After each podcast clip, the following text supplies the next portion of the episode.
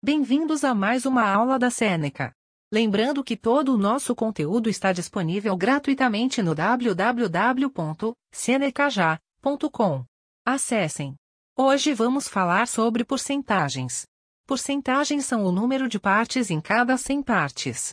O símbolo porcento é chamado de porcento. De porcentagem a fração. Para converter entre uma porcentagem e uma fração, escreva o número antes do sinal de porcentagem como numerador e 100 como denominador. Vamos ver um exemplo. 45% são 45 partes a cada 100.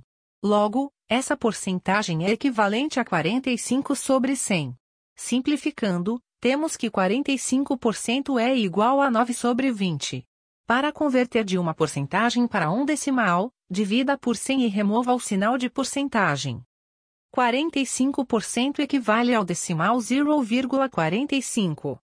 Uma porcentagem maior que 100% é maior que o número original. Exemplo: 350% equivale a 3,5 vezes o número original. Representa um aumento de 350% menos 100% é igual a 250%. Uma porcentagem menor que 100% é menor que o número original. Exemplo: 65% representa uma redução de 100% menos 65%, igual a 35%. Chegamos ao final desse episódio. Lembrando que tem muito mais conteúdo, exemplos e exercícios gratuitos disponíveis no www.senecaja.com. Até mais!